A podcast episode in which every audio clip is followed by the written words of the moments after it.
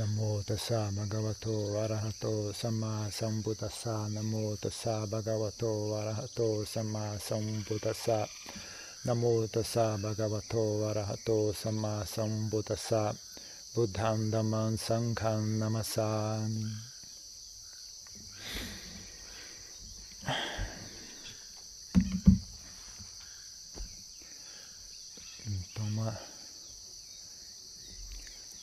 dos aspectos mais interessantes do ensinamento do Buda, é, pelo menos no nível mais profundo, né? superficialmente as pessoas que mais chama a atenção para as pessoas é a questão da felicidade, né? que o budismo ensina o caminho para a felicidade. Mas conforme você pratica e vai aprendendo mais, vai aprendendo mais sobre si mesmo, aprendendo mais sobre o sofrimento, né? Chega uma hora você descobre que, na verdade, felicidade é apenas aquilo que precede o sofrimento. Né? Ela é apenas um estágio inicial de sofrimento. Menos a felicidade mundana. Né? A felicidade que é baseada em fenômenos condicionados, fenômenos impermanentes, ah, estímulos sensoriais, né? fabricações mentais. Todos esses uh, são uh, felicidades não duradouras, insu insustentáveis. Né? Não, não, importa quão. Uh, às, vezes, até a, a, felicidade que faz parte da, do que é chamado de, de, de algo bom, algo saudável. Né? Mesmo a felicidade que vem da bondade é algo impermanente. E ela cria as condições para o sofrimento que vem em seguida. Né? É, coisa interessante de se observar, né? Quando você consegue enxergar isso de maneira clara, como é que funciona lá dentro da mente, né? Você vê, na verdade, ah, quando as pessoas sentem prazer e bem-estar, né? então elas sentem deleite. Quando elas sentem deleite, elas se apegam. Né? E, e aí, quando elas se apegam, elas têm aversão quando elas têm aversão, elas sofrem, né? quando as coisas mudam.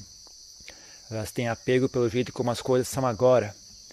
E aí elas naturalmente têm aversão pelo que vem em seguida.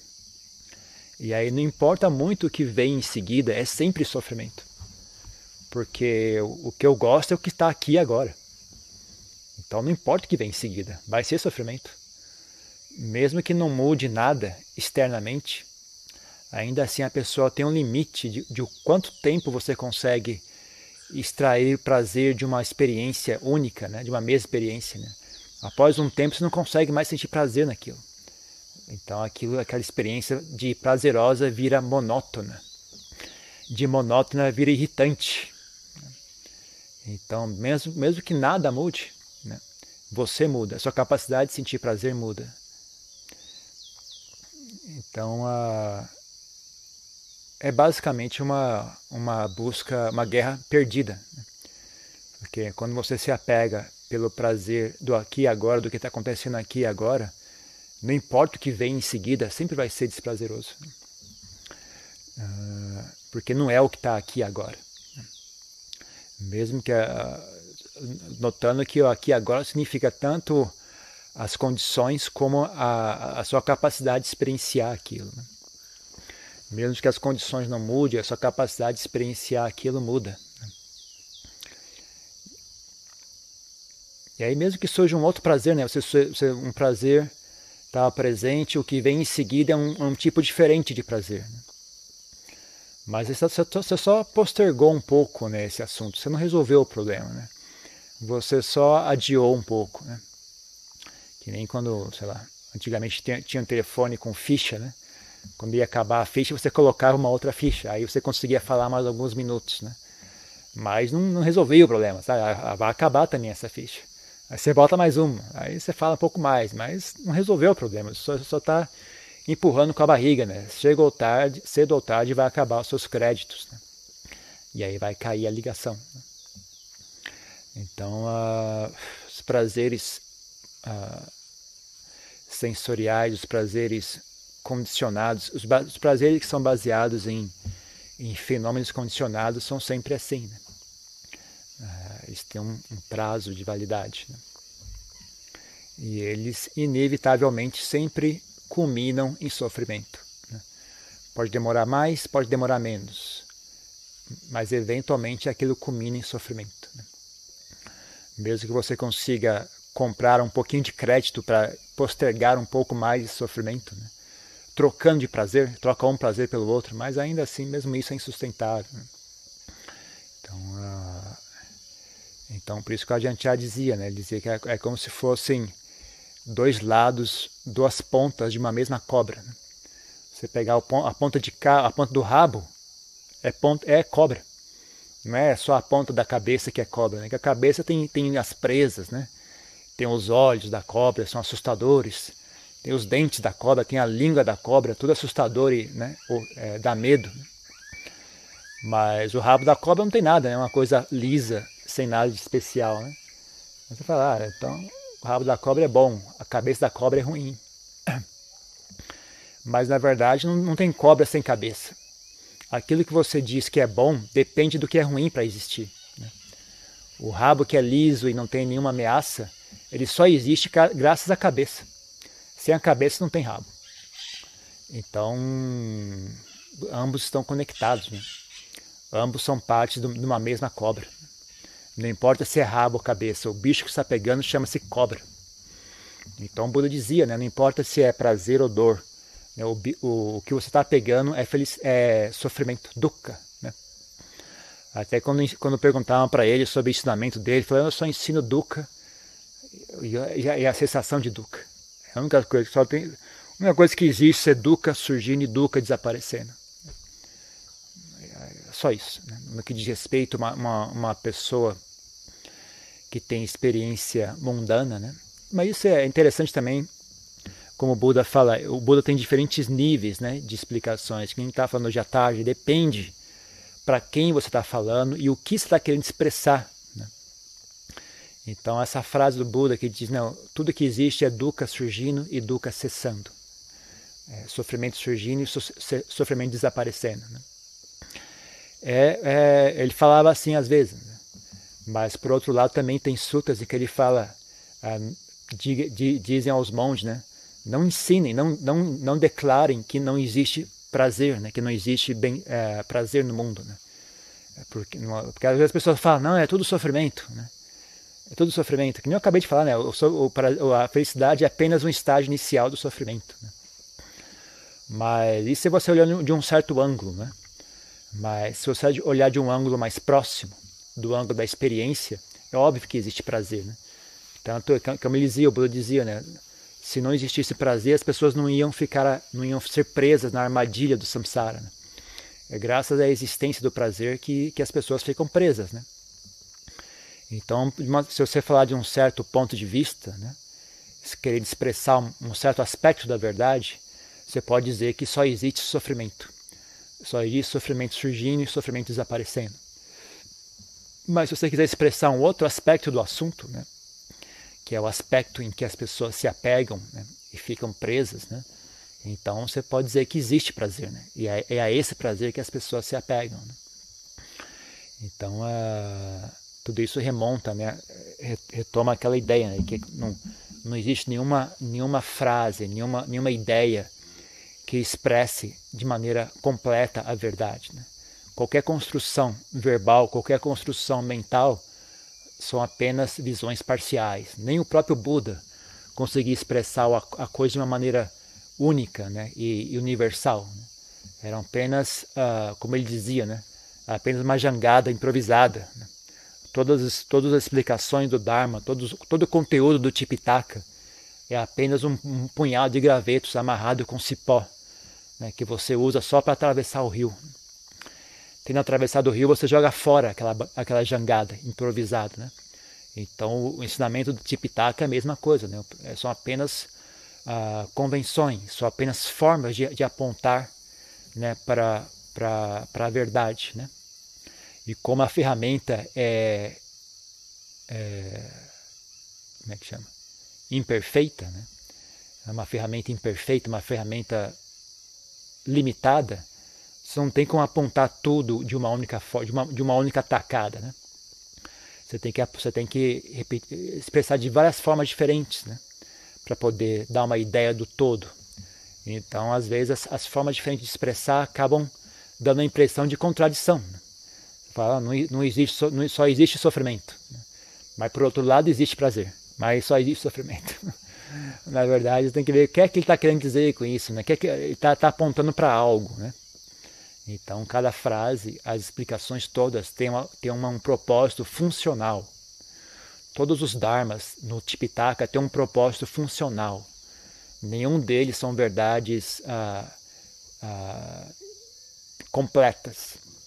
Todos eles são verdades parciais. Né?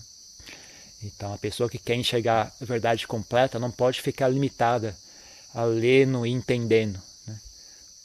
Na verdade, isso pode até é, virar um obstáculo na medida que você achar que aquele entendimento é sinônimo, sinônimo de, de visão completa. Né?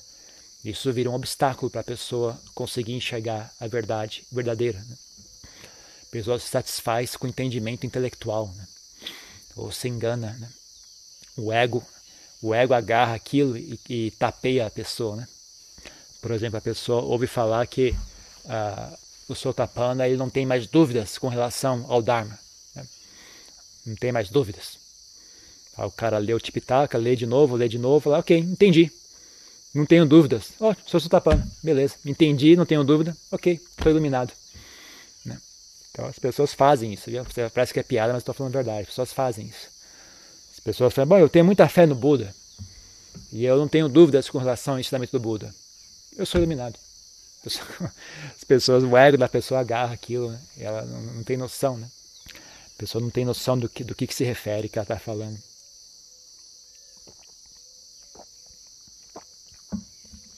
Então esse é o ponto, né, que é a importância de ter uma tradição viva, uma tradição de pessoas que, que botam isso para funcionar, porque você não, não dá para você preencher todas as lacunas só lendo né, os textos, né? a não ser que você seja uma pessoa de muito talento, né, como Lompo Buddhadasa, por exemplo, né? uma pessoa extremamente talentosa, né? e alguns outros, né, como Lompo Man, uh, Lompo Sal, etc. Mas o resto de nós é sempre é, bom né, ter alguém que, que preencha as lacunas, né, que mostre aonde essas peças se encaixam. Né? Porque você pode dizer que o Tipitaka é como se fosse um grande quebra-cabeça. Né? Agora, se você não tem ideia né, qual é a imagem que nós estamos tentando obter desse quebra-cabeça, você pode montar um quebra-cabeça de forma que apareça uma coisa que não era, não era bem aquilo. Né? Era para ser um, um, um bezerro e saia um cabrito. Né? Uma pessoa, bom, eu estou vendo um cabrito aqui, deve ser isso, né? Mas não era, na verdade era um bezerro. Então, a, não, não simplesmente assuma, né? Que que está tudo ali, né? Na verdade, tem muitas coisas que não estão ali. O próprio Buda dizia isso, né? O próprio Buda dizia, ele só ensinava o suficiente, né? só, o, só o suficiente para alcançar a iluminação. Né? Mas mesmo isso precisa de um de um de uma de um de um, um como é que chama? Experiência com o assunto, né? Não adianta você só ler, tem, tem certas coisas que você tem que saber como aplicar aquilo, né? E esse, esse como aplicar nem sempre é algo que dá para explicar. Não adianta você perguntar, tá bom, então me explica como é que faz, eu vou saber e eu faço direito. Mas não dá para explicar isso, não dá para você botar em palavras isso. Tem certas coisas que você só vai captar através do convívio, né? através do convívio, da observação. Né? Uh, ou, ou coisas que você aprende de maneira indireta, né? observando a atitude, observando o modo de agir, uh, indiretamente você capta né? algumas coisas. Né? Então, ainda com relação né, à questão do, do, do prazer e sofrimento, né? Também uma coisa que as pessoas negligenciam de, de, de olhar é como uh, tem, tem certas coisas que as pessoas não notam, né? Como aquilo é, é nocivo, né? Um dos piores que são são a, a pensamento, né? As pessoas têm o hábito de elas têm o hábito de, de fantasiar a respeito de algo, né? Quando elas têm tempo livre, né? Para fantasiar sobre algo que é agradável, não tem, não custa nada, né? Não tem nada demais. Então as pessoas ficam ali fantasiando uma coisa, né? Fica ali mastigando aquele chiclete, como seria legal se fosse assim, como seria legal se fosse aquilo. Então uh, é difícil elas enxergarem o malefício daquilo, né? Que não, mas se você parar para refletir, né? Quanto mais você fantasia sobre uma situação ideal, mais incapaz de estar satisfeito com aqui e agora você fica. Então, cada segundo que você passa no mundo da fantasia deixa você mais incapaz de estar feliz aqui e agora, né? mais incapaz de, de, encontrar satisfação aqui e agora. Então, essa dinâmica né, entre felicidade e sofrimento, ela, são, ela é muito sutil. Né? Ela é muito sutil e muito. Uh, quando você, quando você capta a imagem do assunto, até que você, inicialmente você puxa, mas na verdade eles é como se fossem duas pessoas fingindo que são são uh, como se tivesse dois exércitos, né? O exército dos Estados Unidos e o exército do, da, da, União Soviética. Aí você acha que, que dois soldados diferentes são, são cada um está lutando por uma causa diferente. Na verdade, ambos estão em conchavo, né? Ambos estão apenas fingindo que são inimigos, mas na verdade estão trabalhando por um, um único propósito. Né? Então, quando você enxerga isso, você fala, ah, na verdade eles estão eles estão de conchavo, eles são eles são ah, duas manifestações de um mesmo de um mesmo grupo, né? é, só externamente que parece contraditório. Né? Então, felicidade e sofrimento também é assim. Né? É, no começo você fica, caramba, mas é, estranho né, eles serem tão opostos e ainda assim levarem ao mesmo ponto. Né? Mas depois você olha com atenção e fala, não, na verdade eles nunca foram opostos. Né? Na verdade, ambos estão uh, intimamente entrelaçados. Né? Ambos são intimamente entrelaçados, ambos são... É difícil, tem uma, tem uma, uma certa hora que você não tem mais muito clareza em dizer né, o, que, o que é sofrimento e o que é felicidade. Na verdade, eles são é, tem, tem uma parte que não, não é muito claro assim, né? Que é talvez seja o que as pessoas chamam do, dos sensações neutras, né? É nem felicidade e nem sofrimento. Né? Mas ainda assim, essa sensação neutra faz parte né, do, do, da estrutura que mantém a, a mente presa no samsara. Né?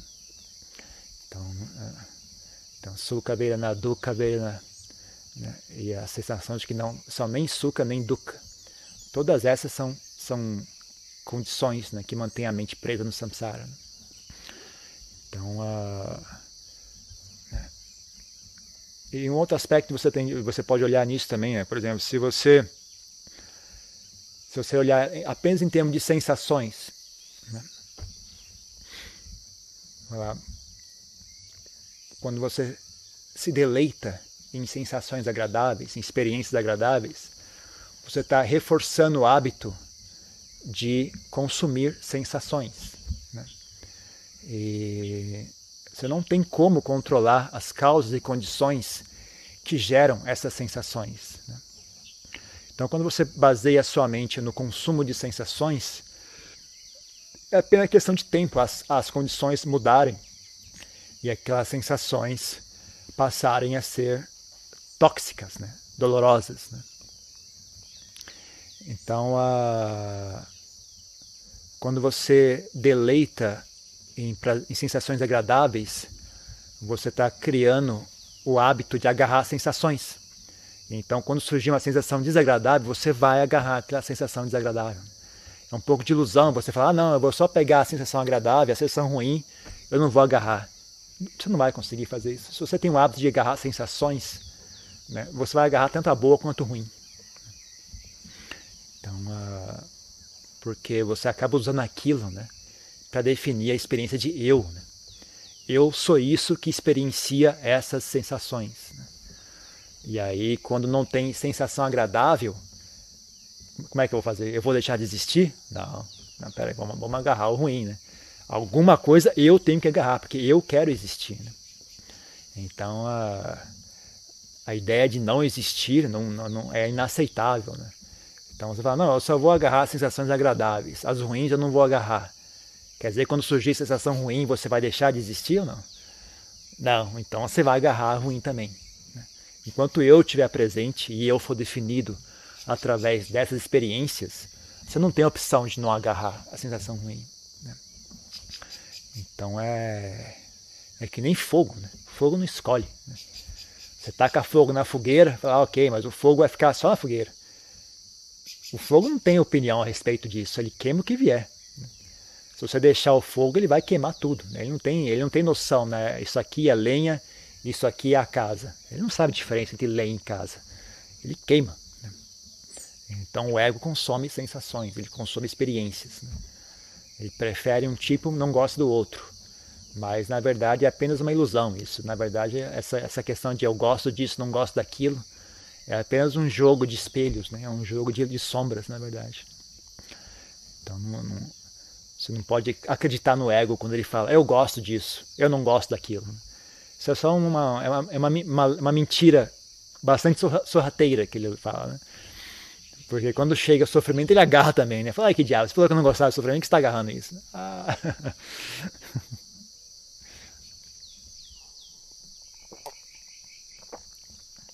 Você pode observar isso na sua mente também. Né?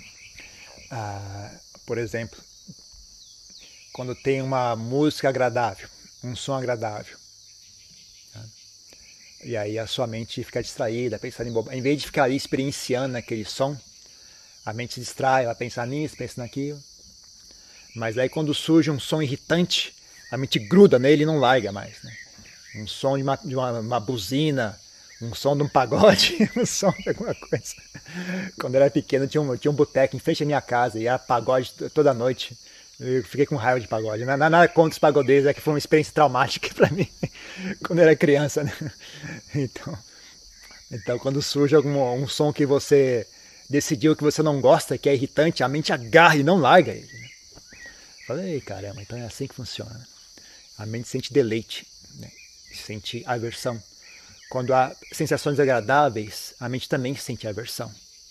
Quando há sensações desagradáveis, a mente também sente deleite. Então é muito, é muito relativo, é muito, é muito, é uma miragem tudo isso, né? Essa, toda essa história de deleite e aversão, na verdade, é uma miragem criada pela mente, né?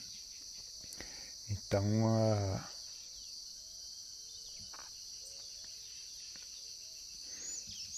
você pode notar, né? Que tipo de, de padrão mental você cultiva, né? Pelas coisas que a sua mente agarra. Né? Então, as pessoas que são raivosas, elas passam batido em tudo que está correto, elas fixam só no que está errado. Né? Quando surge alguma coisa que. Às vezes a coisa nem está errada, mas a pessoa quer sentir a sensação de raiva. Né? Então ela cria na, na mente dela coisas erradas para poder sentir raiva. Né?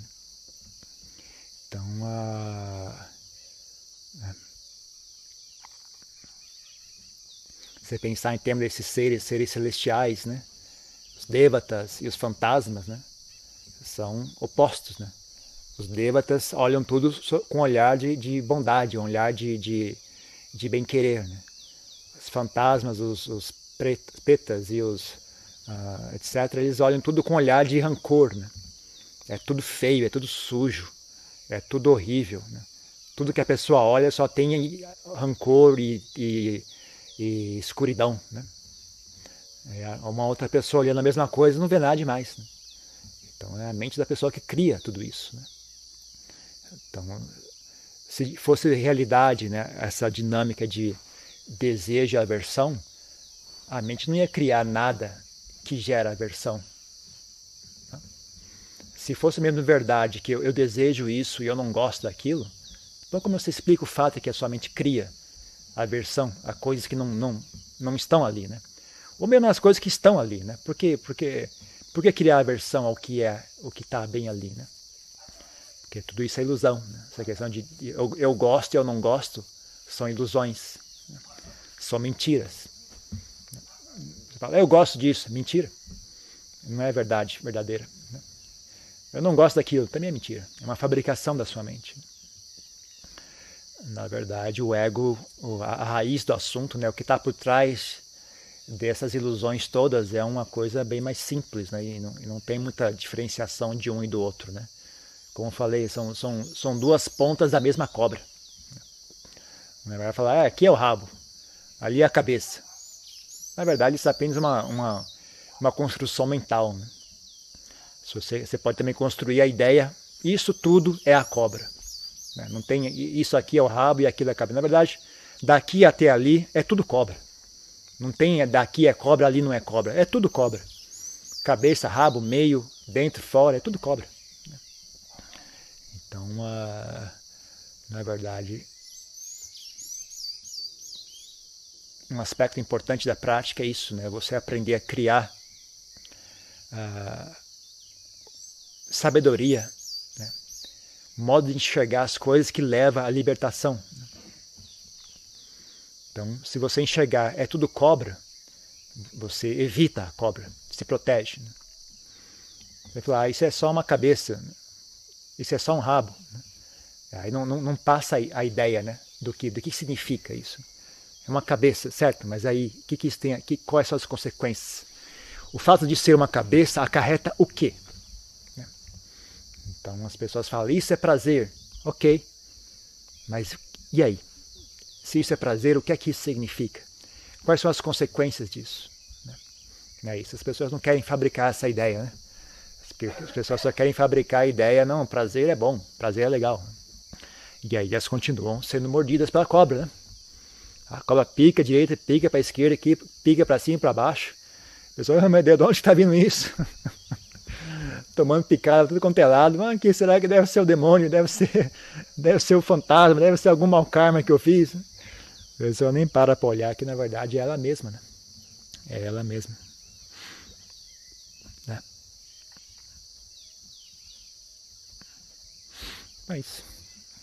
É uma pergunta sobre isso?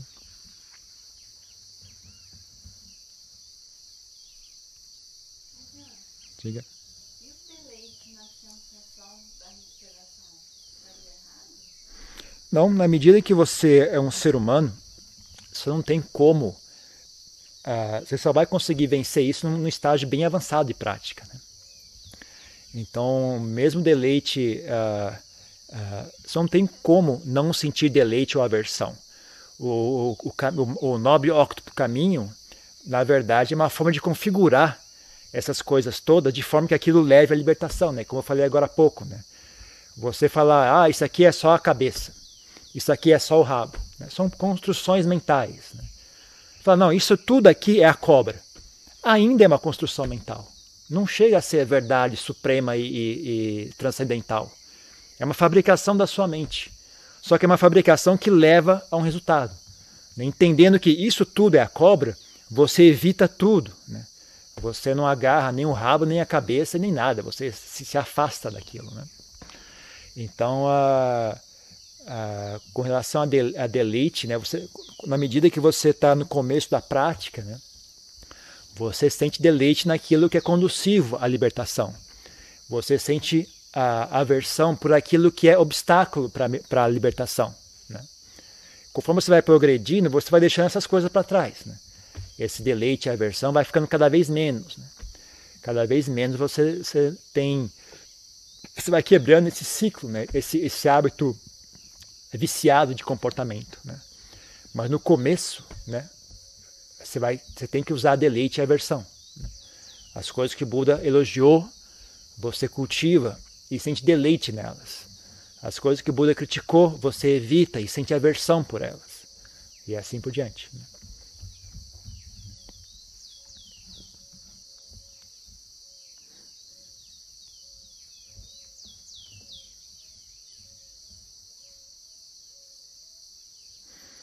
Tem mais uma pergunta?